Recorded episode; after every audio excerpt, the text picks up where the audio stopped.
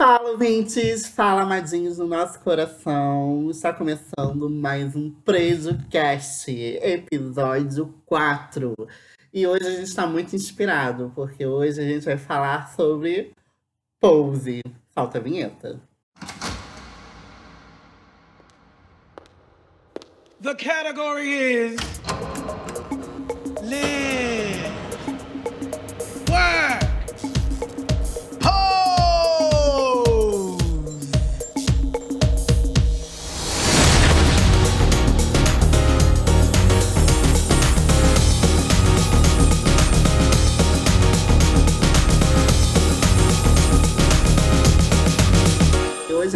sobre Pose, né? Essa série maravilhosa. E possivelmente, quando vocês estiverem escutando esse episódio do PlayerCast, já vai estar disponível lá, bonitinha, a primeira temporada na Netflix. Né? Netflix patrocina nós. E antes da gente começar o nosso episódio, vamos deixar um recadinho, porque infelizmente hoje o Jefferson não pôde estar conosco para gravar, porque ele está lá na parada gay do Rio de Janeiro, em Copacabana. Então, vamos deixar o recadinho dele aqui, porque ele deixou um recadinho especial para vocês, né? Isso aí. De pé, meu povo preto de axé, eu sou Jefferson Rodrigues, Fomo de Xangô, e hoje você não vai me ver aqui no PrejuCast. Por quê? Eu tô aqui na parada LGBT de Copacabana, na 24ª parada LGBT de Copacabana, cujo tema é Pela Democracia, Liberdade e Direitos, ontem, hoje e sempre, e faz uma referência aos 40 anos do movimento LGBTI no Brasil. Eu tô aqui com a Igreja da Comunidade Metropolitana, levando a mensagem que a gente acredita que Deus ama todas as pessoas. Se você for dar uma navegada aí pela rede na hashtag Deus ama todas as pessoas, você vai ver várias fotos aí nossa. A galera gosta de chegar aqui perto da gente, tem um bandeirão enorme aqui do arco-íris com essa mensagem. É uma oportunidade legal para as pessoas conversarem com a gente e a gente também poder divulgar o nosso trabalho. A gente tem uma ferida hoje no coração que é ao assassinato da menina Agatha no Complexo do Alemão, que também move a gente a estar aqui, a conversar com as pessoas e a denunciar esse projeto genocida de governo que a gente está vivendo.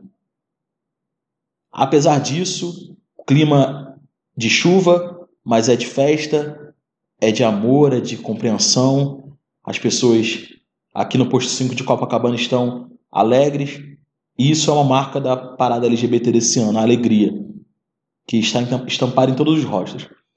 Esse ano a parada foi dividida em alas. Tá bem diferente dos outros anos, galera. Porque nós, por exemplo, estamos aqui no posto 5, na ala da liberdade religiosa, onde diversos religiosos e não religiosos também, de várias vertentes, estão reunidos para poder dizer à galera que a diversidade é uma marca da nossa sociedade e deve ser valorizada e não suprimida, como muitos querem por aí. Eu conto então com a sua audiência no podcast de hoje. Anderson, Diego, estou morrendo de saudade de vocês. Mas sabe como é que é, né? A gente tem que dar um cheiro aqui nas pessoas, um abraço nas pessoas. E eu vim aqui para poder cumprir esse papel. Então, com muito carinho, um beijo a vocês. E fiquem agora com o PrejuCast de hoje. Beijo, galera. Que o Orixá Bobó abençoe a todos. Axé.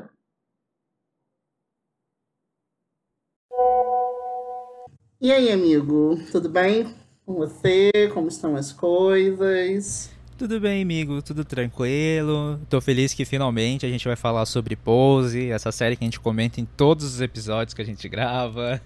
Pois é, né? Somos mais do que fãs, né? Já, já virou uma religião. virou- Esse momento finalmente chegou. Esse momento finalmente chegou. Mas antes da gente começar, quer dar os recadinhos das nossas redes? Sim, sim. Então, bom, é, vocês podem seguir a gente nas redes sociais, tudo Facebook, Twitter, Instagram, a gente é PrejuCast. Vocês encontram a gente lá, lá vocês podem conversar com a gente, comentar o que vocês estão achando dos episódios, dar dicas, sugestões, sugestões de pautas que vocês querem que a gente aborda. E é muito importante que vocês interajam com a gente lá pra gente saber o que, que vocês estão achando do podcast, quais são as suas opiniões. Então vai lá, segue a gente, PrejuCast em todas as redes sociais. É isso aí, gente. PrejuCast tá demais, tá? Cada dia tá dando orgulho. Mas vamos finalmente falar sobre Pose, né? Que finalmente chegou na Netflix pra galera, né? galera agora tem uma facilidade aí de poder assistir essa série maravilhosa. Vamos falar um pouquinho de com o que é Pose, né? O que é essa série que mexe tanto com a nossa estrutura. Quer falar um pouquinho, amigo? Sim, então, só dando um resumo breve sobre a série. Uh, Pose ela conta a história da, da comunidade LGBT em, em Nova York, né, na, na época do início da epidemia do, do HIV. É, e conta a história muito de uma galera marginalizada, né, que fazia parte dos, dos bowls que existiam na época e os bowls eles eram uns lugares locais de encontro dessa galera marginalizada, onde eles faziam os bailes e faziam apresentações. E foi bem, né, foi como eu disse, foi bem nessa época do, do boom da epidemia de HIV e em Pose a gente acompanha a história de alguma dessas pessoas, né? É, pessoas da comunidade, fala sobre, sobre as famílias, né, que, são, que eram as houses. Uh, conta a história da, da Blanca, quando ela, quando ela sai da house dela e ela resolve montar a, a própria house. Essa é basicamente a, a premissa da série sem, sem dar spoilers. É, é assim, meio difícil, né, amores? Porque já tá na segunda temporada, né? Porque É. a, a primeira temporada ela lançou no ano passado, em 2018. Ela foi lá no- em junho, entre junho e, e agosto, acho que do ano passado. E a segunda temporada estreou esse ano, né? E já está renovada para a terceira temporada. Então, amores, corre, porque você vai levar a surra de pose, de spoiler de pose, porque, enfim, corre aí, né?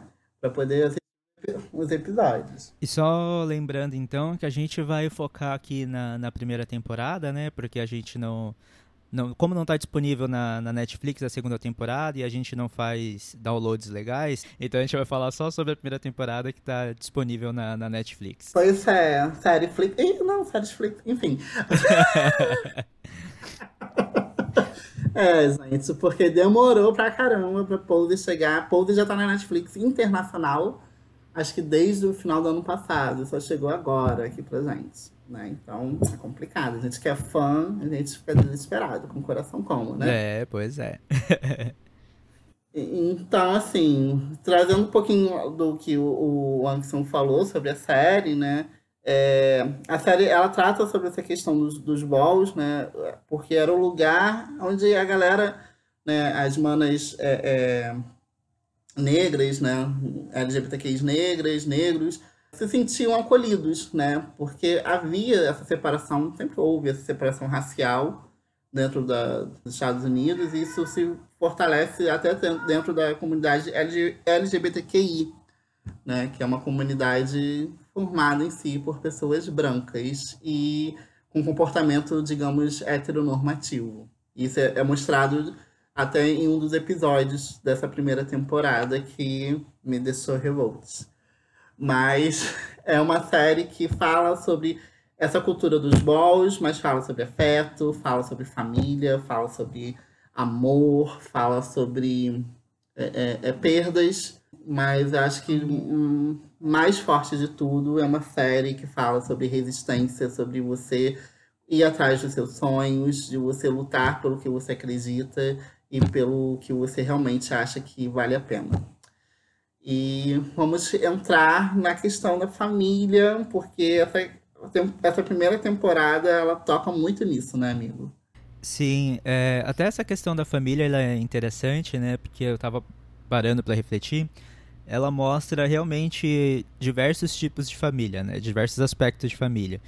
Que nem, por exemplo, quando aquele o, o personagem, o Damon, ele é expulso de casa, né? Então, a família que deveria acolher ele expulsa ele de casa pelo fato dele ser gay. Sim, e, é, uma, é uma realidade que muitos ainda vivem hoje em dia, né? Sim. A série, acho que a gente não contou, a série ela se- passa nos anos 80, né? No Nova York dos anos 80, que é onde é, a fase dos balls, os balls já existiam antes, mas é a fase que, que os balls, digamos, estão no auge, né? A galera, tipo, aquele momento super. que a galera tá, tá ali, pelo menos na mais. que tá frequentando, tá, tem um acesso maior, mas isso aumenta ainda mais em seguida, que a gente vê isso na segunda temporada, que uma certa cantora aí lança uma tal de Vogue. aí isso cria maior repercussão em relação aos balls. Mas é, é, é uma realidade triste ainda, né? Porque é, você, muitas famílias, ao, ao invés de acolher, fazem o que a família do Damon fez, né? Que é expulsar de casa ou até situações fazer coisas piores, né? Sim, e inclusive nesse momento que a gente vê a, a importância de você ter uma comunidade unida, né? Porque daí o, o menino ele é encontrado pela Blanca, que está querendo começar a casa dela, né? A house dela, a família. E ela acolhe ele, né? E aí eles começam a formar uma, uma nova família, né? E aí eu acho muito interessante mostrar essa visão que a família não é só a família de sangue, né? A família pode ser... É, existem outras configurações de família, né? Ah, amor, eu ouvi uma vez, entendeu? Uma coisa que é maravilhosa. Que seu sangue até o mosquito tem. Boa, não conhecia essa ainda. É, o seu sangue até o mosquito tem. Entendeu? Mas família, pessoas. Que família. Eu, eu, trazendo essas referências, né? Que eu sempre estou trazendo uma referência. Que não sei se você já assistiu Lily Stitch. Uh, já, uhum, mas faz muitos anos já. Lily Stitch hoje, assim, eu assisti na minha infância, início da adolescência e tal, mas é, é, é, um desenho que configura um, um, outro formato de família também. Se você assiste hoje, no, no, no, hoje em dia, amigo, você vai ter um, um olhar crítico, e até fica a dica aí para os ouvintes, né? Que é um, uma, é um desenho que mostra uma família nada tradicional. Uhum. Né? E, tem, e tem uma das frases mais lindas, né? Que ali fala, o Stitch ele fala que família é Ohana. E Ohana é nunca abandonar ou esquecer. Nossa, que profundo. Esse é o significado de família, né? Realmente isso, né? Família são as pessoas que nunca te abandonam e que nunca te esquecem, né? Que estão lado para o que der e vier, te apoiando, te amando. E, e, até trazendo essa questão da família, que foi um dos diálogos até mais que me tocou profundamente, porque eu sou eu sou o Damon, eu sou a Blanca, né? Eu, eu vivo isso na pele, devido à minha sexualidade, devido às minhas devido a ser quem eu sou, né? Minha família ela é composta por pessoas religiosas. Esse ano eu tive mais uma experiência traumática, mas já superada, de rejeição da minha família. E uma das coisas que a Blanca ela diz no, no diálogo com o Damon, que eles estão logo no, no início ali do primeiro episódio, que ela fala que quando você é rejeitado pelo seu pai, pela sua mãe, fica um buraco dentro de você. Né? E você tenta é, suprir esse amor dentro de você e muitas das vezes você não consegue. E eu acho que essa temporada, ela, acho que Pose me pegou aí, né? Porque rolou essa identificação de é, você sofrer toda a, a, rejeição, todo aquele abandono pelas pessoas que deveriam estar te acolhendo, te amando, ser as principais pessoas a te proteger desse mundo, né? Que é preconceituoso, que é violento, mas é justamente as primeiras pessoas que te empurram para todas as experiências ruins. Pose me pegou dessa forma. E aí a gente entra numa questão que é a Blanca criando, querendo criar a sua família, né? Ela, ela, ela recebe, logo no primeiro episódio, o diagnóstico, né? Que ela tem HIV. E é o momento que ela decide que ela vira para ela mesma, ela fala, cara, e era o momento que a epidemia ela estava muito forte, né, nos Estados Unidos. É, é o início da epidemia, não há nenhuma previsão de cura, de medicamento, as pessoas elas, elas estão elas estão morrendo, né, de uma forma acelerada. E ela para e ela fala, cara, eu quero deixar minha marca nesse mundo, eu quero fazer alguma coisa que eu quero deixar meu legado. E aí a gente vê que ela decide sair lá da casa da, da house dela e formar a house dela e ela, nesse, nessa trajetória, como, como o Anderson falou, ela conhece o Damon. E ela faz o que talvez ela nunca teve em si. Que que foi formar a família dela. Então, é, só voltando só um pouquinho à questão da, da família, uma coisa que eu acho interessante também é que eles mostram que mesmo no, na comunidade LGBT, as famílias elas também são diversas e são compo compostas por pessoas diferentes. E que essas famílias também podem ter comportamentos tóxicos, né? Que nem, por exemplo, na, na família da Electra. Porque a, a Blanca saiu da família da Electra justamente por causa do tratamento que ela recebia, né? E a Electra, com todo aquele jeitão dela, que depois a gente vai se aprofundar mais um pouco na personagem, né? Que eu acho que é uma personagem ótima. É... Mas que mostra também essa, essa diversidade entre as famílias mesmo no meio da comunidade. Então, logo ali no começo você já percebe que eles não vão ficar num aspecto só, né? Eles vão mostrar as pessoas como pessoas diversas, né? Como, como pessoas, né? Que têm personalidades e que têm é, várias camadas, né? Sim, e você vai entender também depois, no decorrer da temporada, algumas atitudes de algumas pessoas, né? Sim. Principalmente da Electra, né? Que tem até uma das cenas mais fofas que, que eu achei entre ela e a, a Blanca. Enfim, a, a, gente vai tentar não dar spoiler, tá? Porque vocês são bem atrasados, mas a gente tá sendo bonzinho pra não dar spoiler pra vocês, pra a, a, atiçar pra que vocês assistam essa, essa série maravilhosa. Sim. Mas é isso, é isso mesmo, amigo. A, a série ela mostra essa diversidade de famílias, porque as houses, né, são fala mais pra frente, né, uma da, das é, competições do, do, do, do, dos balls, que é o concurso, né, de mãe do ano, né. Uhum. Então, assim, são várias famílias, né, são vários tipos de famílias formadas por... Que é até um, uma coisa que o, o Pertel, ele fala, né, no início do primeiro episódio, que todo, todo dia está chegando jovens, adolescentes, pessoas que estão sendo rejeitadas pela família e que estão sendo acolhidas por essas casas, né? E são pessoas que passam por questões de marginalização, pessoas totalmente não só excluídas pela sua família, mas principalmente pela sociedade, né? Sim.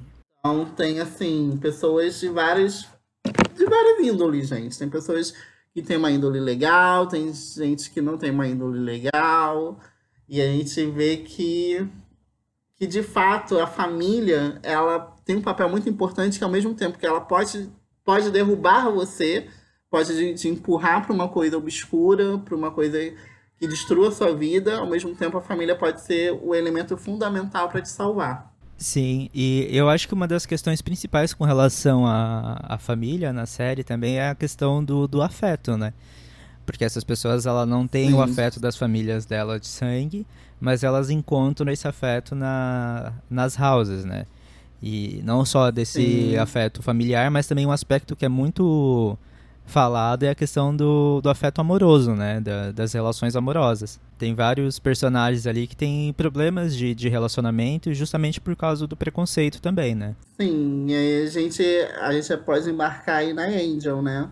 Sim. A Angel é, é uma mulher negra, trans, né? Que infelizmente, por falta de oportunidades de aceitação da sociedade, ela se vê marginalizada e se vê obrigada a, a se prostituir, né? Porque é a única forma que ela tem de ganhar grana, né? De se manter, de sustentar.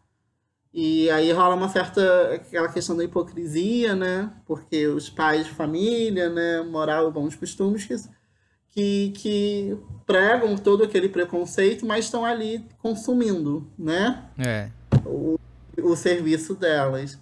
Então, assim, em, em uma dessas, em um desses clientes da Angel, ela conhece um cara branco, né, padrão e tal, pai de família, né, trabalha lá para a empresa do, do, do, do Trump, né, que até pensei que era o Trump que estava na série, mas não é outro personagem, né, a galera que, que curte aí Dawson's Creek vai, né, Vai pegar um rancinho aí do, do ator. Mas achei muito boa a, a, a interpretação dele e tal. Mas aí ela conhece o. Quem? Esqueci o nome do, do, do, personagem, que a gente é ótimo. É o Stan. Stan, Stan, interpretado pelo Evan Peters, Peters, Peters, né? Evan Peters. Que é mais conhecido aí da galera do American Horror Story, né? Que já fez aí as primeiras temporadas, já fez bastante temporadas de American Horror Stories. que já namorou a, a, a Emma Roberts, né? Uma coisa assim. Aí, na, na, aqui não é, não é site, não é podcast de fofoca, não, gente. Só tá fazendo link aí. Mas, aí ela se apaixona pelo Stan, né? É um cara meio assim. No início você não entende bem o que ele quer, né? Ele é um cara meio assim, sei lá. É, rola um certo mistério, né? No início, para você ficar meio. Que esse cara tá. Que, que a forma como ele interpreta, acho que é muito interessante, né? A forma toda tímida, toda aquela tensão toda de, de, de chamar a Angel ali, né? E aí ali eles vão pro. Tem a cena que é, eles vão pro motel, eles assim, deitam na cama e. É, digamos, é, é, meio que tudo meio fora do, do, do, do, padrão ali, né? Que seria, né? De chegar pro motel, transar e ir embora. Não, eles, eles conversam. Eles, eles deitam na cama, ao, do ladinho do outro ali, começam a conversar e ele pergunta pra Angel o que. sobre a Angel, ele quer saber sobre a Angel. E acho que é aí que ele acaba conquistando ela, né? Sim, é, e uma coisa que eu acho interessante também sobre a série nesse aspecto é que ela ela, ela é muito mostra muita realidade, porque conforme você vai Sim. assistindo essa relação dos dois, você vê, você vai criando uma esperança também, né? Porque é, em alguns momentos você para e pensa, porra, ele parece ser um cara legal, eu acho que agora vai, a Angel vai encontrar alguém. Você acha que não dá essa sensação? Pra mim não, porque eu já sou mais vivida. Ah. eu já sabia que era boy lixo desde o início. Então, eu, eu fiquei com essa impressão desde o início, mas sabe quando você ficou com aquela esperança ainda? Eu não fiquei porque, assim, eu já tive experiências de amigos, né? Esse daqui na, na, na Laura Miller, Altas Horas, não realmente foi de amigos, não fez experiências pessoais. de realmente, assim, eu tive uma, uma, experiência muito próxima de uma pessoa conhecida que se envolveu com uma pessoa casada, viveu durante anos esse relacionamento e viveu essa, essa Angel, né? Porque a, a, o cara, né, quando ele, ele vive essa vida dupla, ele, assim, é muito raro, não vou falar, falar nunca acontece. Pode acontecer, mas é muito raro ele abandonar a família, abandonar aquela vida em prol daquela pessoa. Ah, entendeu? sim, com certeza.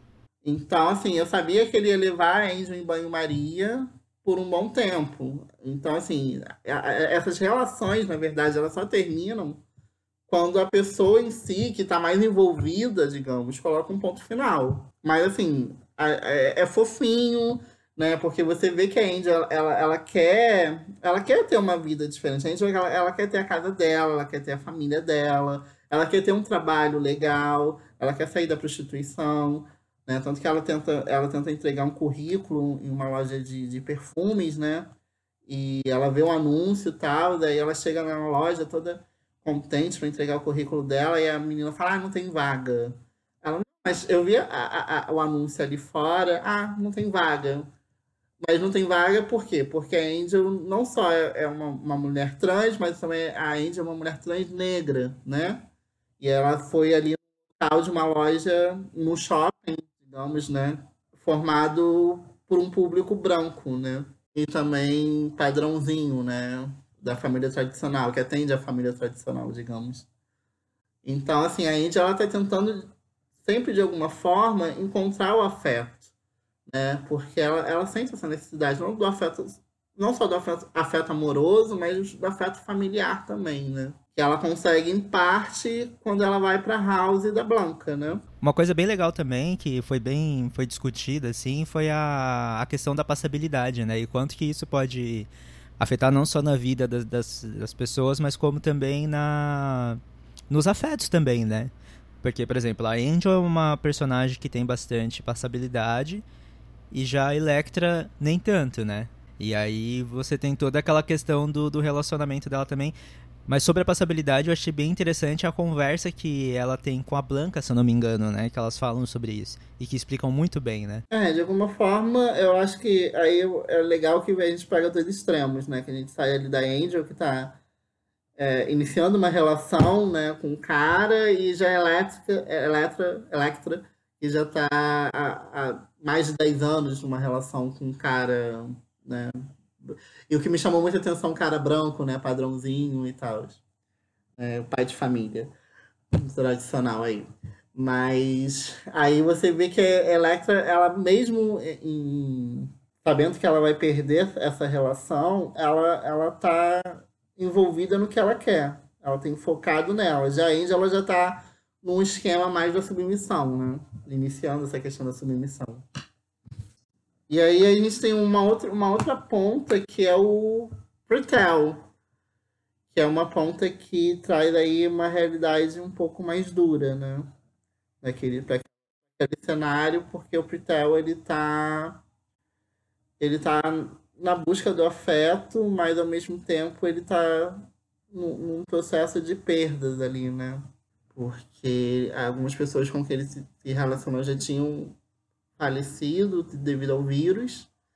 E ele, a gente pega em um dos episódios que mais me marcou, né? Uma das cenas mais lindas dele ele indo pro, pro hospital, ver o boy dele que tava com vírus. E sei lá, aquilo mexeu muito comigo. É difícil falar sem spoiler, mas assistam, gente. É um dos episódios, acho que se eu não me engano, é o quarto, ou acho que é o terceiro ou quarto episódio da temporada, que realmente me tocou muito. Pose tem vários momentos que ela é emocionante, né? Porque acho que ela conversa muito com a gente, né?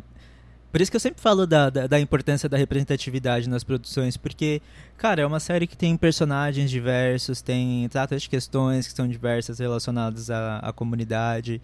E você, você se identifica ali, você tem a oportunidade de se identificar não só com um personagem, mas com vários, né? Tamanho que é a representatividade que tem essa série. Acho que é o maior elenco formado por pessoas trans pela primeira vez, né, né na história da indústria. Não só formado por, assim, o elenco, né, mas a produtora, né, que eu esqueci o nome dela, peraí, peraí, eu vou ver aqui. Giant Moki, que é uma mulher trans negra, tá? Ela tá, tá na produção também, tá, amor? Pois é, então, aí a importância da representatividade não só na frente das câmeras, como atrás das câmeras também, né? Exatamente. E aí a gente tem é, essa questão do afeto, né, em Pose, que a gente tem a, a, Angel tentando esse amor, né, com o Stan, temos a Electra lá com, com o caso dela de anos, mas criando, criando o próprio amor, o amor próprio por ela, né, por, determinando o que ela quer para a vida dela, o que é importante de fato para a vida dela. Temos o amor adolescente do Damon com, com Rick, né? Que é aquele amor de bem. Ele o primeiro amor, vamos colocar assim, né? E temos o amor da Blanca, que é o amor família, né? Aquele amor de quero minha família, quero formar minha família.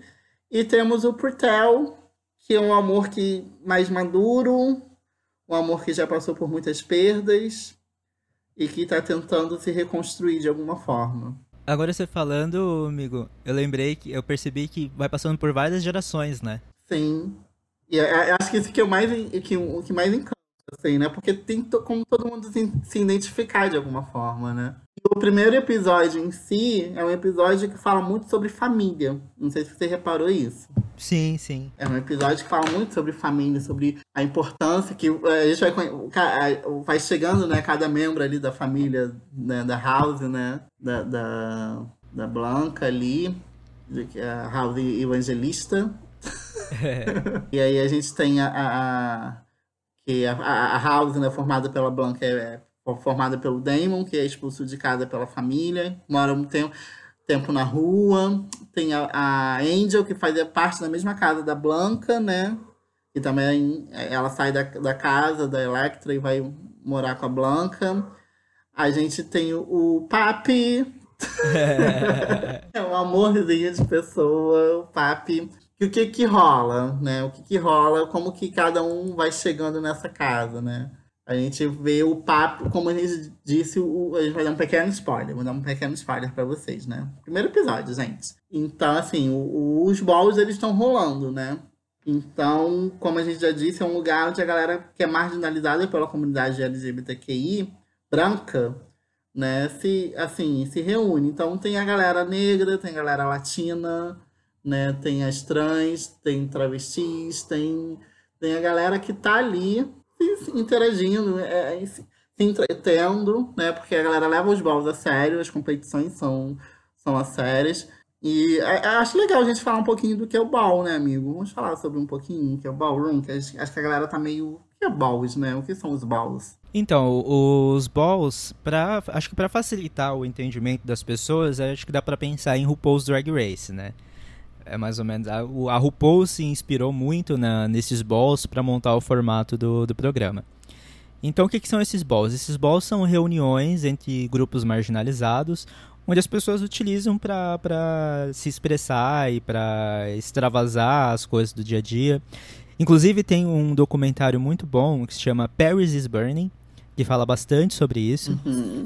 E lá eles tá tinham. na Netflix. Isso. e lá eles têm alguma uma espécie de, de competição, né? Tem competições de, de roupas, de vestimentas.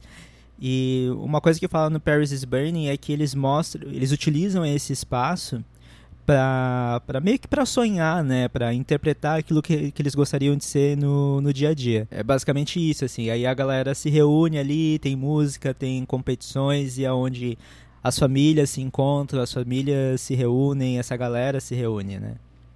É, e necessariamente assim, pra você participar desses balls, você tem que fazer parte de alguma família. Aí então a galera vai chegando, né? A galera vai se integrando nessas famílias e vai rolando as competições entre essas famílias. né? A família dessa casa, dessa, da, da série é formada pela Casa Evangelista, que é a, família da Blanca, que, que é uma homenagem da própria série, porque a Casa Evangelista existiu. Aham. E isso é até mostrado no, no documentário do Paris in Burning, né? E temos a Mudança, que é a casa da Electra. E depois é formada uma outra casa, que eu esqueci, que- pelas meninas. Pela Lulu, né? Que é interpretada pela Hailey Cher, maravilhosa. E a Candy, que é pela Angélica Royce, que também é maravilhosa. Né? Todas, todas atrizes trans, negras ou latinas, tá, amores? Então, essa representatividade maravilhosa. E, o- e o pessoal se reunia nesses balls também justamente por causa de um, também de um preconceito que existia dentro da própria comunidade, né? Até tem uma cena da Blanca que ela vai que ela vai num bar gay e um cara e ela conversa acho que é com um cara negro, se eu não me engano, Não, e ela fala sobre eles, não é? Ah, não, Não. é um cara branco, né? é, porque um- um- o que acontece? É, ela vai. Existiam, na verdade, bares, né? Não existiam, não sei, acho que existiam as boates já, mas eram poucas, mas na Nova York existiam bares gays. E esses bares gays eram, não eram bares, digamos, que ficavam em evidência, né? A galera sabia, mas não, não, não tinha uma placa lá fora, bar gay. Era Formar, mas era frequentado por caras brancos, padrãozinhos, com comportamentos meio heteronormativos. Então, o fato de uma mulher trans, negra, estar dentro daquele local incomodavam, os incomodavam, né? Porque além de trazer a evidência de que ali era um local LGBTQI, eles se incomodavam pelo fato de ter uma pessoa que aí é muito foda, né? Que a gente vê o quanto a comunidade LGBTQI é preconceituosa, pelo fato de não ter uma pessoa que não seguia os padrões deles. Então, aí a Blanca, ela tenta de todas as formas, porque ela chega lá e fala, cara, eu tô aqui nesse bar, entendeu? E eu quero ser atendida. Eu tenho o direito de estar aqui como todos eles também eles têm. E o cara fala, e eles debocham da Blanca, é, falam que, é- que o Halloween já passou, né? Que, porque rola muito essa questão, porque a galera tinha esse preconceito de. principalmente existe até hoje, né? Com, com, com as mulheres trans, homens trans, com, com as travestis, por achar que pelo fato delas passarem por- pelo processo né, de mudança de gênero, elas estavam tentando ser o que elas não são. E elas são, sim. Elas são mulheres, eles são homens trans. Mas rolava. Se hoje em dia ainda rola esse preconceito forte, antigamente era pior. Sim. É, ô, amigo, só uma coisa. Você falou mudança de gênero, acho que agora o novo termo que é utilizado, acho que é adequação de gênero. Adequação de gênero. Isso. E até você estava falando da questão dos bars e dos preconceitos no- nos bares. É, eu estava assistindo um documentário da a Vida e Morte de Marsha P. Johnson. E isso fica bastante evidente também. Porque eles falam da, dessa questão do, do, preconceito que existia, porque as pessoas, as mulheres trans e drag queens, que na verdade na época não tinha muito essa diferenciação, elas não eram realmente, elas não eram bem-vindas nesses bares e a Marcha ela brigou para poder frequentar porque ela falava, não, a gente também faz parte da comunidade, a gente também tem o direito de estar aqui, né? Não é só as gays, né? E é uma das coisas que, assim, foi muito invibilizada, né? A Marcha ela foi muito eu fui descobrir da. Eu, eu, não sei se você soube, mas saiu um, um filme sobre Stonewall. Sobre, sobre o. Ah, eu. Eu ouvi falar, mas eu não, não assisti porque já me falaram que não é, não é legal e não conta a história de verdade, né? Botaram uma bicha branca pra ser a. É, protagonista, a protagonista. Né? E aqui uma, uma bicha branca padrãozinha. Uhum. Colocaram a, a, a, protagonista, as protagonistas, né? Que foram a Marcha e a, a que foi a Marcia Simpson. Simpson, não, gente.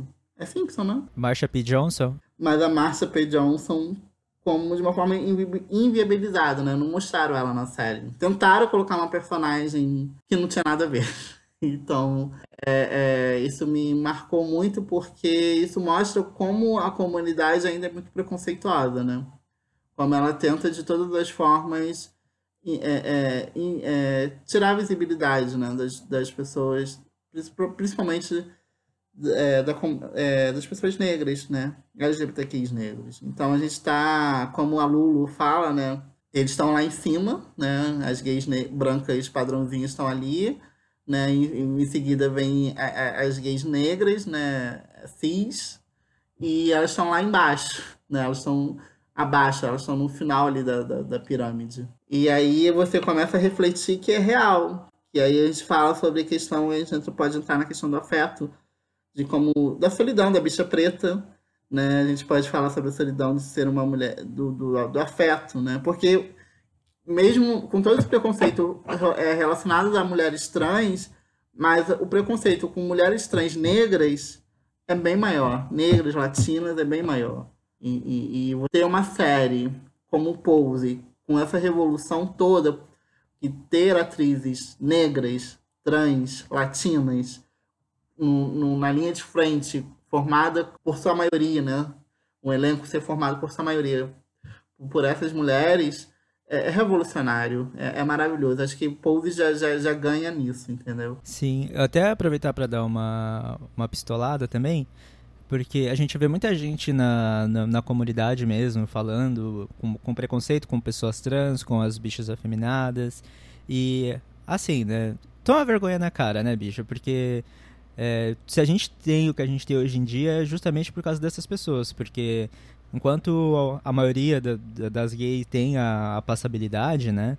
É, essas pessoas não têm. E elas não têm nem a opção de, de, de se esconder nem de nada. Elas estão botando a cara a tapa e elas botaram a, a cara a tapa durante muitos anos pra gente ter a liberdade que a gente tem hoje em dia. Então, assim, eu acho que o mínimo que a gente pode ter por essas pessoas é respeito. Né? Eu não acho legal as galera que fica fazendo piadinha e que tem preconceito com essas pessoas, porque se a gente tem o que a gente tem hoje em dia é justamente por causa dessas pessoas, justamente por causa das bichas afeminadas, é justamente por causa das, das drag queens, das mulheres trans e das travestis. Então, assim, eu fico muito puto quando eu, eu vejo a galera com, com preconceito com essa galera, sabe? Esse tipo de preconceito dentro da própria comunidade, sabe? Eu acho muito. É, a gente sabe que, que esse preconceito ele, ele se torna cada vez mais evidente né? A gente vê que a galera ela não, não respeita. E eu acho que o que mais incomoda, amigo, é exatamente isso.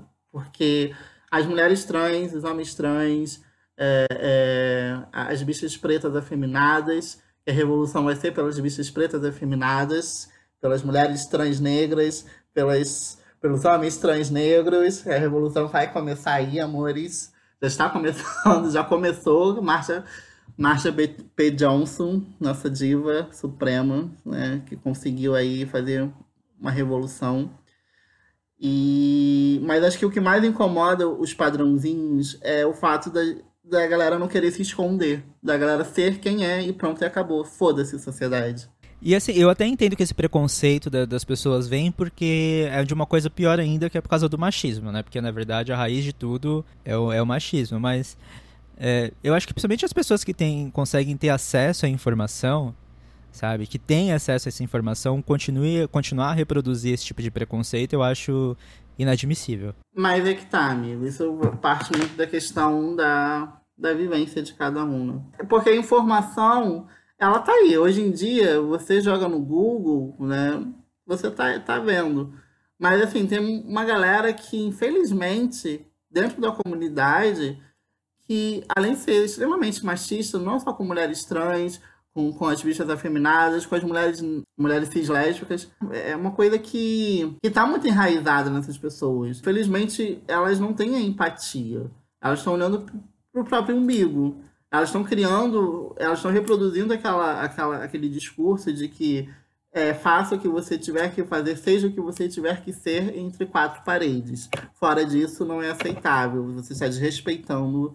Né? A gente teve aí o caso mais recente na Bienal do Livro, que nosso amor incomoda, de que nosso, do que nosso afeto incomoda. Né? Demonstrar o nosso afeto incomoda. E tem muita gente dentro da comunidade que se incomoda com isso. Teve muita gente que se diz LGBTQI que apoiou aquela criatura lá que tentou censurar né, a Bienal do Livro. Então, assim, eu acho que essa galera é, é uma questão mesmo de se amar, de se aceitar e de entender e respeitar o próximo, né?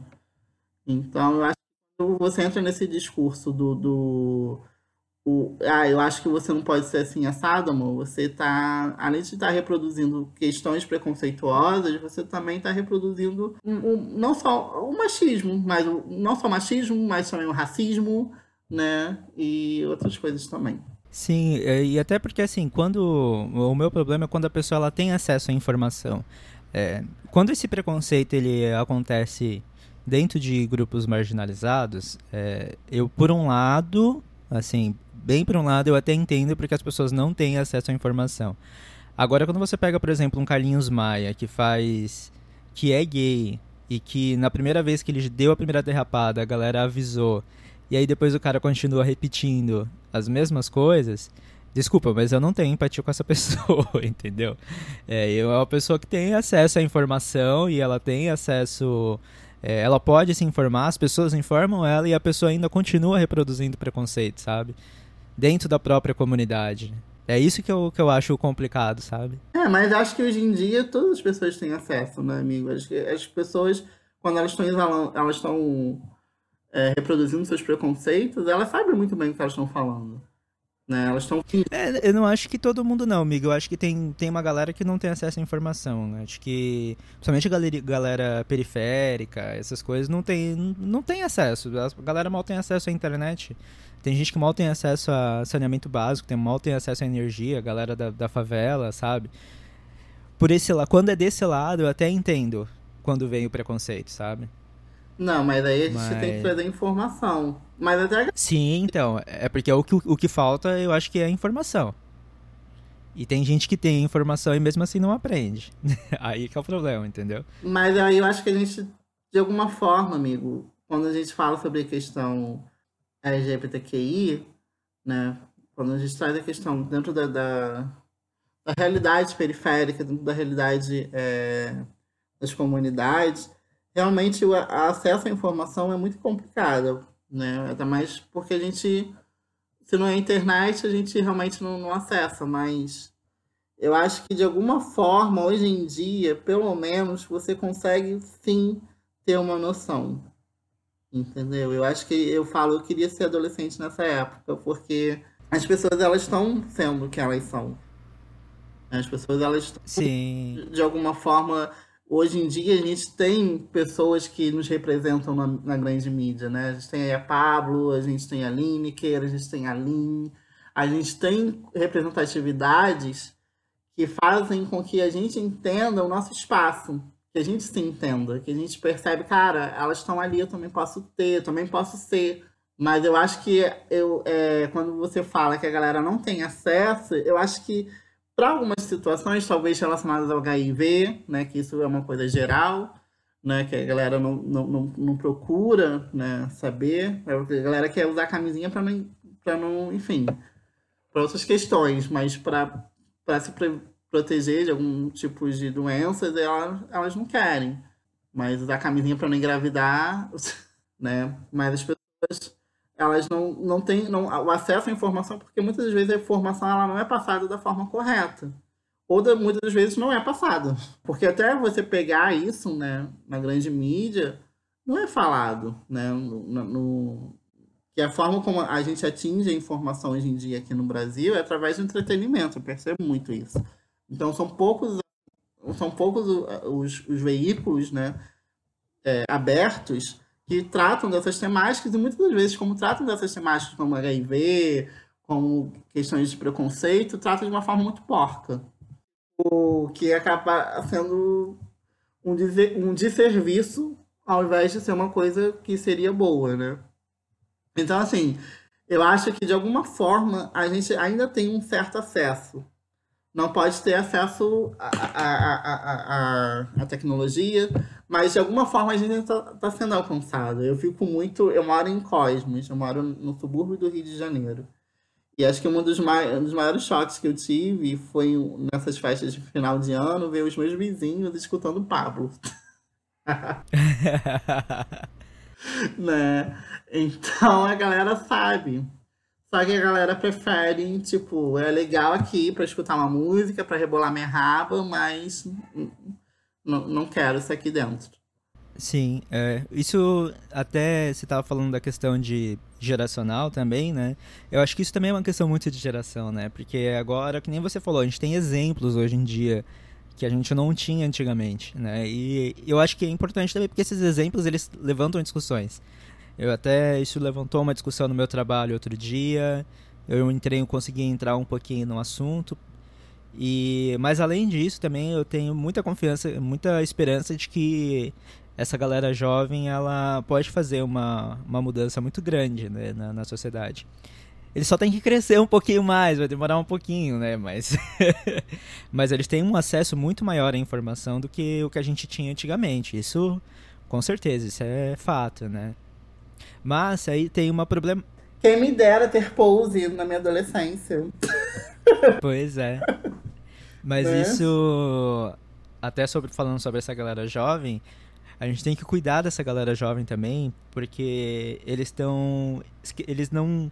Como eles não tiveram contato com essa época da, da epidemia, da AIDS e do, do HIV, hoje em dia a infecção ela tá, tá se espalhando, né? Entre a galera mais jovem. Sim. E, e isso é justamente porque as informações estão sendo é, muito mal passadas, né? Até principalmente com esse governo que a gente tem atualmente, que, pelo amor de Deus, né? É, essas, não tem mais praticamente ne, nenhuma campanha de prevenção falando sobre HIV e sobre nada, assim. A galera também insiste muito só no uso da camisinha e tem outras formas de prevenção, né? Tem a PrEP, tem tem uma série de, de, de formas de uma outras formas de prevenção contra o, o HIV que é uma coisa que não tinha na, na época em que se passa a pose, né? Que a galera morria mesmo. Não tinha, pelo menos na primeira temporada, ainda não tinha medicamento para HIV, né? Sim, exatamente. Porque foi o início ali da epidemia. Era uma coisa que a galera ainda não sabia o que estava rolando, que, que doença era aquela. A galera estava pesquisando, tentando entender o que estava. Se existia uma cura se existia algum tipo de medicação que poderia evitar aquelas mortes. E era desesperador, né? Fica até a minha dica aqui como sugestão para além de Pose que fala de uma forma maravilhosa sobre isso, mas eu acho que isso na, na segunda temporada fala de uma forma mais forte, né? Pelo que eu percebi.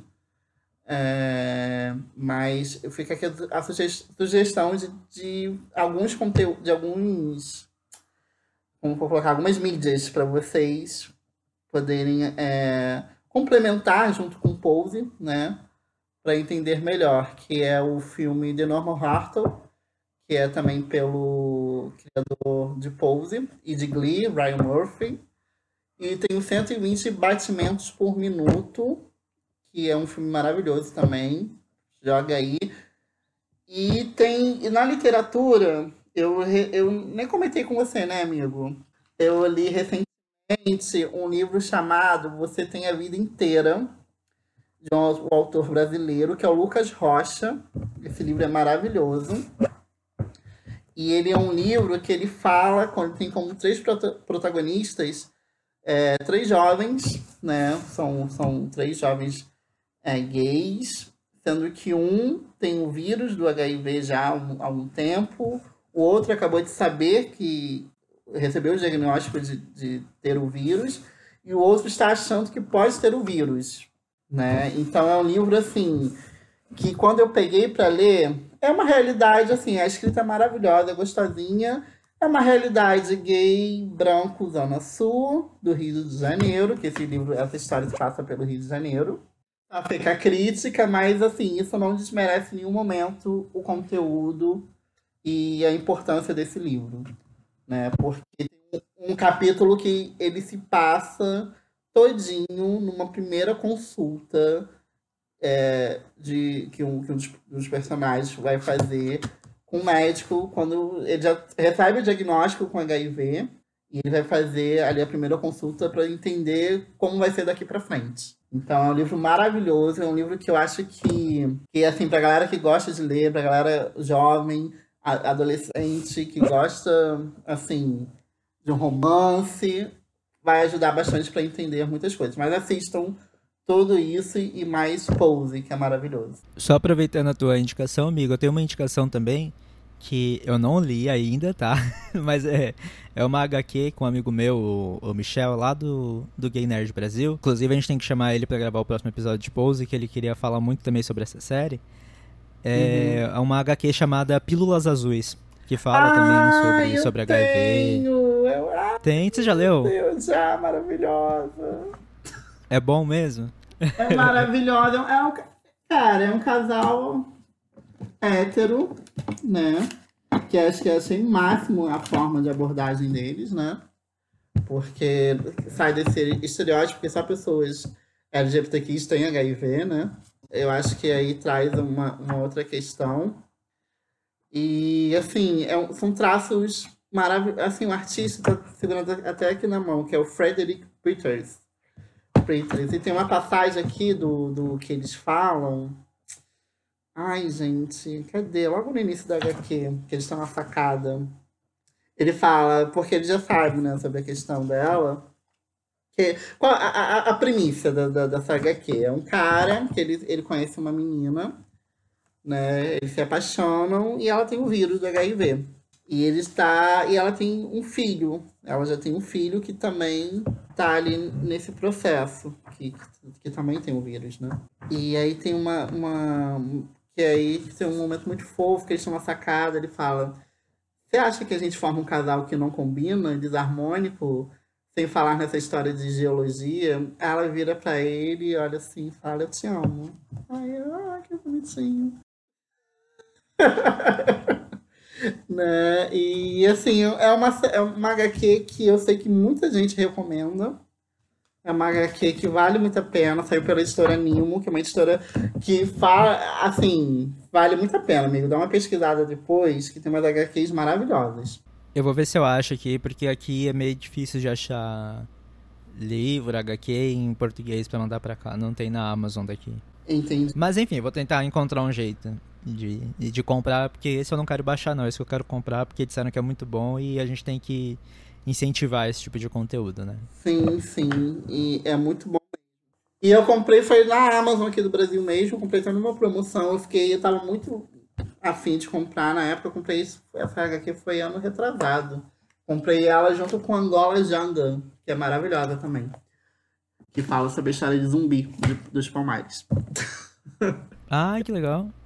Que aí eu tava nessa onda de HQs. Mas fica aí essa indicação maravilhosa, gente, do Anderson.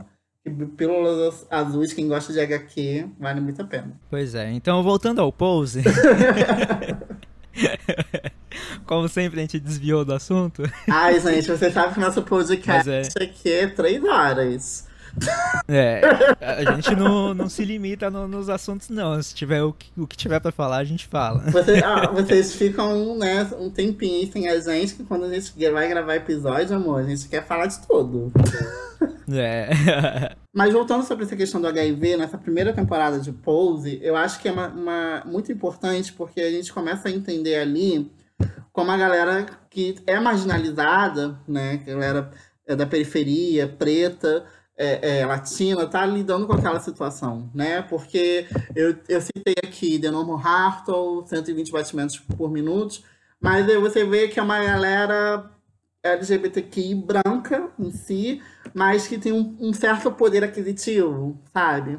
Que tem um apartamento legal, né? Que já tem uma carreira, uma coisa assim, né? E eu acho muito legal porque Pose ela traz essa outra visão, né? De como a galera marginalizada, a galera que estava ali na periferia, a galera que estava ali vivendo naquela situação é, é, é, de vulnerabilidade bem maior, né? Estava é, lidando, lidando com, com, com esse vírus naquele momento. Aí a gente pega ali a questão do, do Pretel, né? Que ele ocorre umas situações com ele durante essa temporada. Tem a Blanca, que logo no início da temporada ela é diagnosticada com HIV. E ela tem que lidar com essa situação, né? E ao mesmo tempo a preocupação que ela tem com, com Damon, né? Porque ela não quer que Damon também seja infectado pelo vírus, então ela dá mais. Tem uma cena lá muito fofinha de mamãe. ele chega tarde da rua lá com depois que vai encontrar com o boy. Porque o Damon, o Damon é uma coisa mais. Assim. Eu gosto do Damon em alguns momentos. Em outros momentos eu acho ele muito chato e mimado. eu também, eu concordo contigo. Entendeu? Mas o Damon, ele é, é, a gente naquele. na nossa inocência. Né? Quando a gente ainda não viveu no relacionamento, quando a gente ainda tá naquela. em busca do, do, do amor, do primeiro amor. E o Damon, é, ele tem toda essa, essa coisa é, é, né? Essa coisa é, de se sentir, de, de, idealizar o amor, né? E aí com, com o Rick, que ele conhece, que é um que já tem uma certa experiência, né? E já viveu algumas relações aí e que já teve uma vida um pouco mais dura do que ele, porque ele sai de casa, ele é expulso, né? O, o Damon, né? Pela família dele, mas ele é, ao mesmo tempo ele é acolhido ali pela Blanca, né? Então a Blanca meio que, tra que trata o Damon de uma forma, como posso falar. Ela super protege o Damon em muitos momentos, né? Mas eu acho que é porque ela enxerga o potencial nele também, né? Eu acho que ela também. Acho que é uma coisa dela também se enxergar nele. Porque eu acredito que a Blanca também já foi esse tipo de pessoa, né? Sim. E, e aí você vê que o Rick e, e ele estão ali naquela relação e tem toda uma preocupação da Blanca ali, né? Com, com essa relação deles, que depois isso vai se desenvolvendo. Mas o. É, voltando sobre essa questão do HIV, era um momento muito é, que a galera estava tentando se descobrir, tentando descobrir o que estava acontecendo. E acho que uma das cenas mais emocionantes é quando a, a Blanca conta pro, pro Theo, né, sobre o que está acontecendo, sobre o, o, diagnóstico dela. E aí você fica. Eu fiquei muito tenso, na verdade, durante toda a temporada, porque eu falei, cara, eu não quero que a Blanca morra. Né? E você não sabe, você não sabia até então, porque acho que não, é, não lembro se é falado, o estágio que estava o vírus, né? Possivelmente estava no estágio bem inicial ainda, né? E, e aí, isso na segunda, já dando spoiler da segunda temporada, a segunda temporada ela começa de uma forma que te dá um, logo um socão no estômago, tá, amores? Né? Porque a, a, a primeira temporada eu achei que ela, eles, eles foram pincelando essa questão do HIV, mas eles não não deram tanto foco. Teve alguns episódios que tiveram mais foco, mas há alguns outros episódios que eles não foca, focalizaram tanto né, nessa questão. essa temporada acho que foi mais. A primeira temporada foi mais focar na questão do afeto, da formação das famílias, da aceitação, né, da rejeição, enfim. Eu acho que foi um pouco mais disso, né? Tanto que a galera até a galera até criticou um pouquinho, falou, gente, o Pose tá muito amorzinho, né? Tá muito. tá nos anos 80 muito, muito, muito fofinho. é, é, é porque também eu acho que. Eu acho legal ser fofinho. Eu acho que isso é importante porque se a gente parar pra pensar, quando essas histórias são contadas, principalmente na perspectiva de pessoas marginalizadas, Cara, é muita tristeza, é, é muita merda que acontece, entendeu? Eu, então, eu acho importante também ter esse lado mais, mais fofinho e que é uma realidade que acontece mesmo, mas ao mesmo tempo ele também não deixa de mostrar os momentos difíceis, né? Mas assim, acho que a segunda temporada, já trazendo um pouquinho, pelo que eu já vi, ela tá mais pesada nessa questão. Nossa, ixi, olha, nem me fala da segunda temporada. Eu, que eu tô assim, eu acho que eu, eu parei no, no episódio 6. Sabe Aham. quando você precisa, tipo assim, dar, dar um respiro, porque o negócio tá muito intenso? Sim. Chegou uma hora que eu precisei dar uma pausa, porque o negócio, assim, é, é puxado. Essa, tempo, essa segunda. Você sai de uma temporada amorzinho, uma temporada fofinha, família, união, vamos nos amar. E você entra numa temporada que você fica, caralho, ai meu Deus, não! Sim. É uma das poucas séries que eu realmente eu parei, dei uma pausa porque tava muita coisa acontecendo, mas também porque eu não quero largar essa série, porque ela é muito boa. Eu não quero que ela acabe. Sim, eu fiquei Eu tenho que muito, ficar esperando um tempão pra outra temporada. eu fiquei muito feliz porque vai ter a terceira temporada. Eu fiquei muito feliz que antes. E durante a exibição da segunda temporada já renovaram, né, pra terceira. Eu tô torcendo pro- que pelo, menos o povo chegue, sei lá, no máximo até uma, sei, uma sexta temporada. Eu também acho que não é uma série que vai ficar, talvez, por muitos anos aí, mas eu acho que até umas seis temporadas, até sexta temporada, acho que fica uma quantidade boa. O que você acha aí? Ah, eu acho que eu acho que sim, viu? Se eu acho que seria interessante até se depois eles fossem, sei lá, mudando os personagens e mostrando várias épocas. Porque nessa segunda temporada eles falam bastante sobre sobre o Vogue, mas eu queria ver se eles vão abordar, por exemplo, a questão do Stonewall, as primeiras paradas LGBT, sabe? Como que foi acontecendo esse esse movimento no decorrer dos anos, assim. Sim, sim, ia ser interessante também. É, seria interessante se eles abrissem, né, para que outro, outras atrizes, outros atores é, é, é, trans, negros, pudessem participar da série também, né? Sim, mas também se, se a série acabar com poucas temporadas, eu, sinceramente eu não vejo problema, porque é um trabalho que está sendo tão, tão bem feito e que se acabar, tomara que, que acabe no ápice, né? É porque eu também não consigo viver, não consigo imaginar a Paula sem Blanca, né? Eu acho que eu fico. É, Paula sem Blanca pra mim. Ai, gente, mas. e, o, e outra coisa, eu tenho um pouco de medo dessas séries do Ryan Murphy, porque ele é muito conhecido por, por começar bem a série e depois ele meio que dá uma abandonada, sabe? Depois o negócio ir desgringolando e ficar ruim. Mas eu acho que aí já fica uma questão. Já fica uma questão sobre essa série em si. Eu acho que o Ryan ele é só um nome de peso. Só um nome pra dar, digamos, uma visibilidade pra série, entendeu?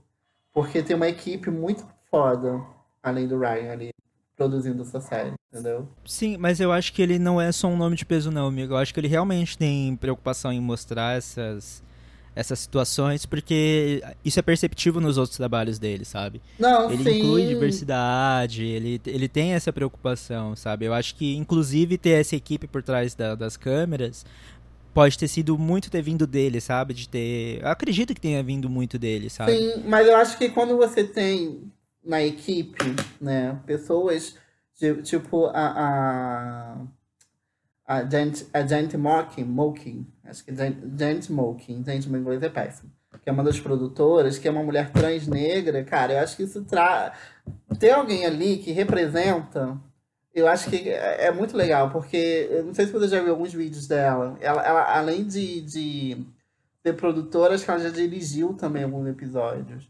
E assim, eu acho muito legal porque é legal ter essa visão de- dessa pessoa. Tipo, ca- cara, vamos por aqui, né? Ter alguém ali que, que vive a realidade, né?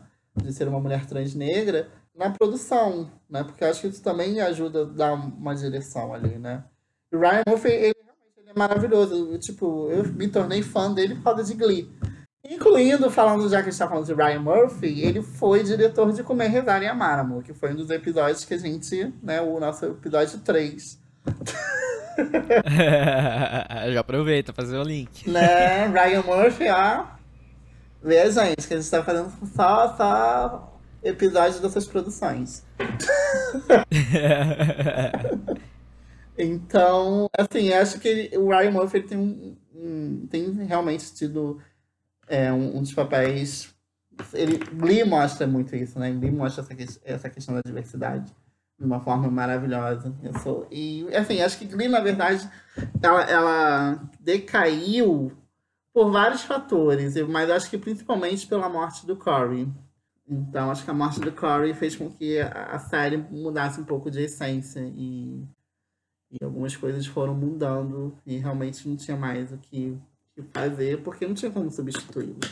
Embora eu tenha tentado. Mas eu acho que Pose ela é uma série que tem tudo para ter uma vida ainda longa, né? Pelo menos umas três temporadas aí pela frente, mas se terminar na quarta temporada, desde que termine, desde que tenha um final legal, um final que emocione, um final que a gente fale, caraca, eu quero levar essa série para sempre. Vou assistir. Eu assisti a primeira temporada três vezes, toda. Eu assisti a primeira vez sozinho, a segunda vez assisti com meu irmão, e a terceira vez assisti com um amigo. Todo mundo sempre fica muito viciado nessa série. Aí fica a minha crítica. Uma crítica pra Fox Brasil. Porque as duas primeiras vezes que eu assisti, eu assisti legendado. Terceira vez, quando eu assisti, eu assisti dublado, porque meu amigo só gosta de assistir dublado. E eu fiquei muito revoltado com a dublagem da Blanca. Ah, é? Por quê? Ficou ruim? Porque ficou, eles colocaram uma voz masculina. Ai, não acredito. É. Eles colocaram uma voz masculina. Eu não sei se agora na Netflix, fica aí de olho, gente. Se tiver, não sei se a Netflix mudou a dublagem ou, ou se vai manter a dublagem. Mas é, a voz da Blanca em, em, alguns episódios. Os primeiros episódios, não. Mas teve alguns episódios que não sei o que aconteceu, eles mudaram o dublador e colocaram uma voz masculina. Aí isso, cara, isso me revoltou profundamente. Vamos ver aí na Netflix como que vai ser. Então, galera, se tiver. E acho isso, sei lá, né? Não é legal. Porque se você ou, assistir no original, a voz da MJ não é assim. Mas isso, isso eu já vi em muitas produções aqui é, relacionadas a, a conteúdo LGBTQI, que quando são dubladas, eles tentam colocar uma, um estereótipo que não existe, gente. É, é, muito ruim, isso me incomoda profundamente. É, isso aí eu já não, eu não sei falar porque eu assisto tudo legendado. eu não assisto quase nada dublado. É porque, assim, eu tenho, às vezes quando não tô... Tanto que a maioria dos filmes, quando são lançados aqui no, no Brasil, são lançados legendados, né? É raro algum filme LGBTQ sair dublado aqui. Mas quando vai para esse serviço de streaming, eles geralmente dublam, né? A Netflix não, pelo que eu já percebi, tem alguns filmes que ela, ela não dubla, ela só deixa no, no original mesmo com legenda. Mas, enfim, só fica a crítica aí mesmo, senhora Fox. E, mas, mas de qualquer forma, eu acho que independente de quantas temporadas a série vem a ter, eu acho que o, o importante é que essa, essa série ela já, ela já tá marcando né, uma, uma geração. Eu acho que ela é uma série muito importante, né, por, por, diversos, por diversos aspectos. E de qualquer forma é importante porque ela acaba sendo um registro da nossa história, né? E ela mostra também a, os, é, serve como um símbolo e uma, um registro da, da resistência da comunidade LGBT, né? Mas é, é, eu acho que quando a gente coloca o símbolo e resistência da comunidade LGBTQ, a gente tem que fazer esse recorte que é o símbolo e a resistência da comunidade LGBTQI negra e latina. Porque aí a gente coloca, porque é a galera que sempre deu a cara a tapa, a galera que sempre sofreu o preconceito, né? Enquanto a gente estava, assim, tinha galera, né, LGBTQI é, branca, né, que tam, as mulheres trans, as travestis brancas que existiam na época, né? Mas as mulheres trans, negras, as bichas afeminadas, os homens gays negros, a gente sempre estava ali sofrendo né, na linha de frente. A gente sempre ficou na linha de frente da resistência. Sim, e eu acho que a série vem para mostrar muito isso, assim. E apesar de, de ser uma, uma produção, de ser uma série, de ser um produto de consumo da cultura pop, eu acho importante botar luz nessas pessoas, né? Botar luz nessas, nessas lutas, mostrar como que foi esse movimento de resistência e porque eu acho importante porque uma coisa que eu tenho falado muito ultimamente é que nesses, mesmo nesses momentos difíceis, assim, eu acho importante a gente olhar para trás e, e ver o quanto que a gente já resistiu e como que, que as coisas foram difíceis e que mesmo assim a gente conseguiu passar por isso. E isso pode servir de inspiração também, porque às vezes a pessoa ela não tem noção dessas coisas E daí, quando ela começa a assistir, isso pode despertar um sentimento nela de lutar contra, contra esse sistema opressor que tá, que tá aí, né? Que tá chegando, não, que já tá aí. Mas, ao mesmo tempo, é, eu acho que Pose, é, ela, ela traz essa questão histórica, né? Do- da comunidade, mas, ao mesmo tempo, ela te dá a sensação, ela mostra que nada... Que muita coisa ainda não mudou. Muita coisa ainda continua a mesma coisa. Sim, sim. É porque essas mudanças acontecem a passos lentos, né, amigo? Infelizmente. Sim, mas eu falo assim, eu falo no quesito do, do, do preconceito, eu falo na no quesito da rejeição, né? Eu falo do, do quesito do racismo existente dentro da comunidade LGBTQI. É, são muitos que é, são muitas são muitas questões que ainda existem nos, nos dias atuais. Mas eu acho que um dos momentos que mais me marcam nessa série é o final da temporada. Que aí não dando spoiler, mas para mim foi um dos finais mais lindos que teve, porque a gente vê a conclusão de uma da jornada toda dessa temporada, da busca pelo afeto, que eu acho que acho que fica muito isso, né? A primeira temporada sobre afeto. E aí você pega aquele final ali, todo mundo ali reunido, Aí você fala, gente, que cena mais linda, que coisa mais. Né? Porque, tipo, saiu todo mundo ali do ball e, e foi comemorar uma, uma certa premiação, e tá todo mundo ali reunido, e, e aí aquele último episódio da temporada, ele é um episódio que eu acho que mexe muito, eu chorei muito com aquele último episódio, principalmente com a cena final, porque eu, eu acho que ali se forma o que a, a temporada toda tenta, né? É, é- é- é o afeto, é, o é a família, é as pessoas perceberem que, embora. que é uma das questões muito engraçadas, né? Porque eles estão duelando ali dentro dos bolos, mas fora, a galera, ela meio que se protege, meio que a galera tá ali, entende a luta um pouco do outro, né? Então, assim, é, é muito legal ver isso, né? Ver que a galera, ela se junta, ela tem esse afeto. Porque é o que salva, o que vai salvar a gente, o que vai fazer com que a gente resista é o afeto. É o ninguém solta a mão de ninguém real, né?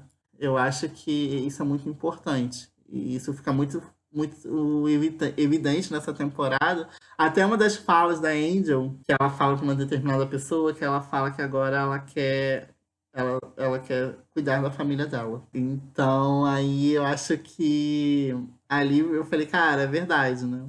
Porque às vezes a gente procura tanto o afeto e o afeto tá ali do nosso lado, de uma outra forma. O afeto que a gente tá precisando naquele momento. Indo, indo pra, pra, pra finalização, amigo, é uma coisa que não tá na pauta, mas que eu quero te, te perguntar pra gente fechar. É uma questão meio difícil, mas só tem que escolher um. Qual que é o seu personagem favorito dessa primeira temporada? Cara, Blanca, não tem nem dúvida. É. A Blanca, porque eu me identifiquei muito com a Blanca, porque eu sou meio Blanca. E, né, sou meio Blanca ali. Mas assim, ao mesmo tempo, eu posso falar que eu sou meio. Eu tenho um pouco da personalidade da Blanca com um lado sonhador da Angel. Essa questão do afeto, do romance, de querer ter a família, de querer né, ter alguém legal. Eu sou um pouco Angel ali também. Que aí é- é, eu falei, uma das coisas que me fez me identificar com a personagem foi muito isso. Falei, cara, eu tô vivendo ali, a Angel tá vivendo aqui- essa situação lá nos anos 80, eu tô aqui em 2019, nos anos 20, século 20, anos 20 não, né, amor? século 20, é, vivendo, vivendo essa situação também, pra gente ver como, uma das questões que como algo não mudou, né? Como o afeto pra, pra gente que, é- que é bicha preta, e pra gente que é, que é, que é, que é mulher, pra galera que é mulher, é, pras manas trans, pros homens trans, principalmente homens mulheres trans negras, pras travestis, é muitas das vezes negado. É muitas das vezes a gente não tem acesso a isso. E quando a gente tem, é da, daquela forma terrível, muitas das vezes, né? Que a pessoa não quer, de fato, assumir uma relação, ela quer só te levar em banho-maria. Então, eu acho que, pra mim, assim, a Blanca, ela, ela traz muitas questões que, além de questão da família, mas da força dela também. O episódio do que ela vai encontrar com a família dela, né? Família de sangue.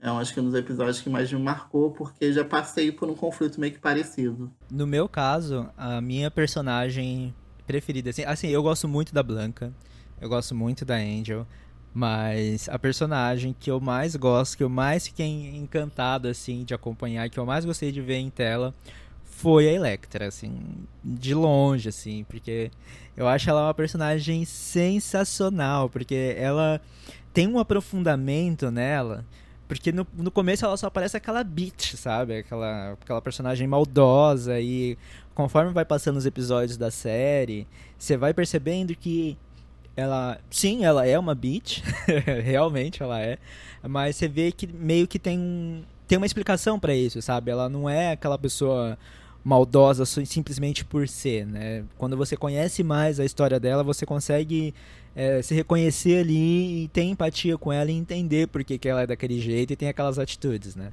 Algumas pessoas até falam que a Electra ela meio que foi inspirada na RuPaul, né? Mas assim, talvez esse jeito meio duro, né? Porque eu sou uma bicha preta um def... é, que não, nunca assistiu RuPaul, tá, gente? Me critiquem. Mas. Mas eu vou, vou tentar fazer. Não tirei minha carteirinha, pelo amor de Deus. é. Mas eu vou tentar assistir, mas eu, pelo, pelas críticas que eu já li, uma das críticas que eu já li, na verdade, a galera meio que fez essa comparação, né? Mas uma coisa muito interessante sobre a, a, a, a atriz que faz Electra, se você pegar, acompanhar no, no Instagram, que eu acompanho todo mundo, né? A Dominique, que é a atriz que, que interpreta a, a Electra, ela, gente, na vida real ela é um amorzinho. Ela é, tipo, uma coisa mais fofa. Não tem nada a ver com a Electra, gente. Não tem nada a ver com a Electra. Pra mostrar como. Isso mostra como a atriz é boa, né? Sim, sim. Mas assim, acho que mais pro final a Electra também vai ficando um pouco amorzinho, né? E tem uma cena maravilhosa dela no, no que ela chega. chega... Enfim, eu não vou dar spoiler, gente. Não vou dar spoiler. Então assiste. Depois a gente faz um, um, um episódio que aí já pega a segunda temporada, que aí, amor, corre que ainda tá tempo. Vai, vai o episódio o, que a gente está lançando agora do Prejudicast sobre o Pose, possivelmente já tenha Pose na Netflix, então maratona Pose. Emenda aí já na segunda temporada, né? Que em breve vai ter episódio com spoiler, com tudo, que a gente não vai segurar. Vai ter, vai ter participação aí do Gay Nerd, né? Aham, uhum, do Michel. Do Michel, e aí a gente vai falar sobre com, com, com spoiler, amor. Então, a gente não vai se prender. A gente só tá dando uma introdução para vocês sentirem um gostinho do que é pose. É, para vocês irem lá, assistirem e depois poderem escutar o episódio com spoiler sem problema nenhum. É, mas aí a gente vai fazer mais pra frente, ok? Agora, agora é só pra dar uma degustação. E quando sair, se preparem. Como quer, deixa ele ser quem quiser. Não importa se é homem ou mulher, branco ou preto que der e vier. Me deixa ser eu e veja. Quem corre não se rasteja. As cartas estão na mesa. Quem tem coragem. Então, eu acho que é isso, né, amigo? A gente falou bastante coisa interessante. Coisas que estavam na pauta, coisas que não estavam na pauta, gente, que é assim mesmo. Mas eu acho que fica legal, eu acho importante. A gente vai colocar as indicações, vamos colocar as indicações lá, amigo, no, no, no perfil do Instagram, no Twitter, né? A gente vai criar uma abinha para as indicações. Acho que a galera fica meio curiosa, né, para saber do, do que a gente falou por aqui. E é isso. Então, eu acho que Pose é uma série que é pra vida. É uma série que eu levo pra sempre, sabe? Sempre eu tô aqui, a gente tá gravando hoje é dia 22, gente. 22 do 9. A gente tá gravando esse episódio e hoje é dia de Emmy. E eu tô aqui ansioso porque Pose está concorrendo a melhor série dramática. E eu quero que o Pose ganhe. E também tá ganhando como melhor. E tá concorrendo também a melhor ator de série. É, o, Billy, o Billy Porter, que faz o Pitel, tá concorrendo também. Nossa, e o Billy Porter, a, a, as roupas dele nas apresentações, meu Deus do céu, o que, que é aquilo, né? Que homem, né? Ai, gente, eu tô. E, e tem uma cena da segunda temporada. Enfim, gente, enfim, gente. então, galera, tipo, digam aí pra gente o que, que vocês acharam da série. Isso, é, Quais são os seus personagens favoritos? É, pode comentar com a gente lá nas redes sociais, Instagram, Facebook, Twitter, a gente é tudo PrejuCast. Vai lá, comenta com a gente, conversa com a gente e vamos falar sobre, sobre essa série maravilhosa.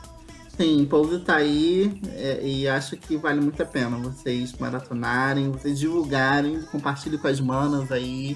Que acho que é uma série que merece criar essa visibilidade, ter, ter esse buzz aí aqui, aqui no Brasil, porque que até fortalece, né? Caso, sei lá, no futuro a série possa correr algum risco de ser cancelada. Mas eu acho que é legal a, a gente dar visibilidade a essa série, para que ela continue o tempo que puder aí com, produzindo esse conteúdo maravilhoso pra gente, que é uma série que, como o Anton disse, vai, entrou pra história, né? Amigo, uh, além do, do PrejuCast, aonde a galera pode te encontrar? Ai, gente, a galera pode me encontrar em vários lugares aqui em Cosmos.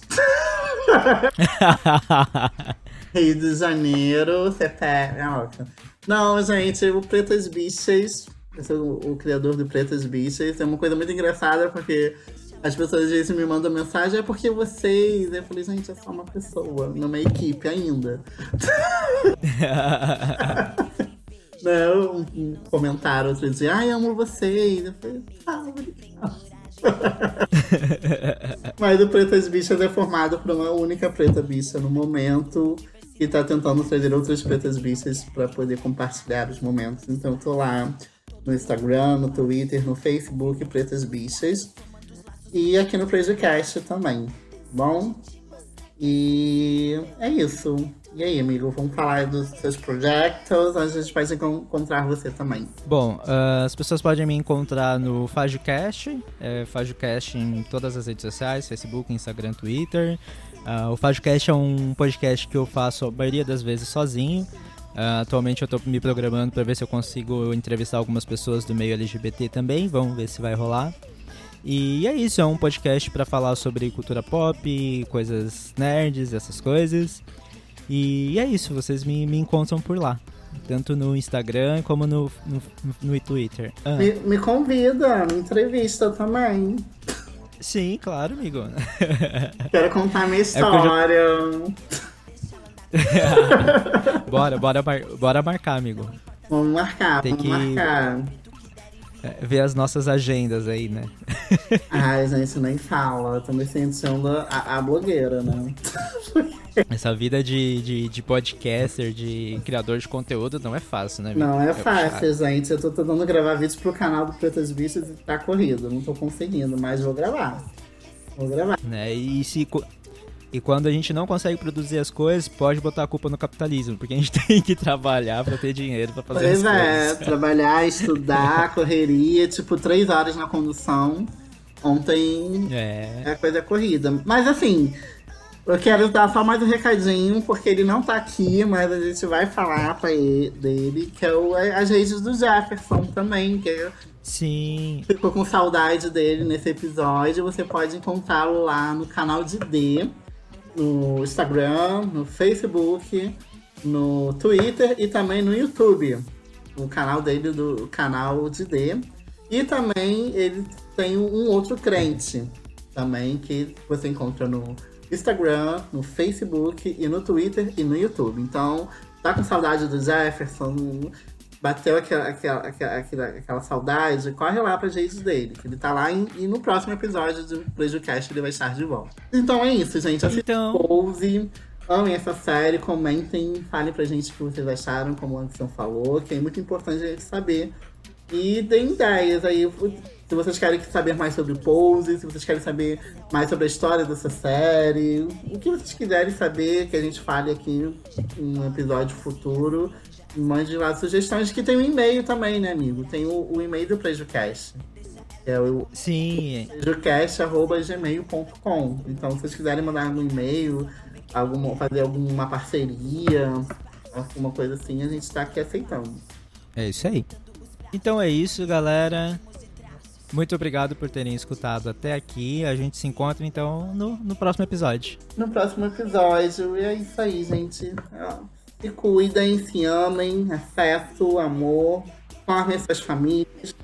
Independente de ser com sangue, de sangue ou sem sangue, família, como eu disse, é nunca abandonar ou esquecer.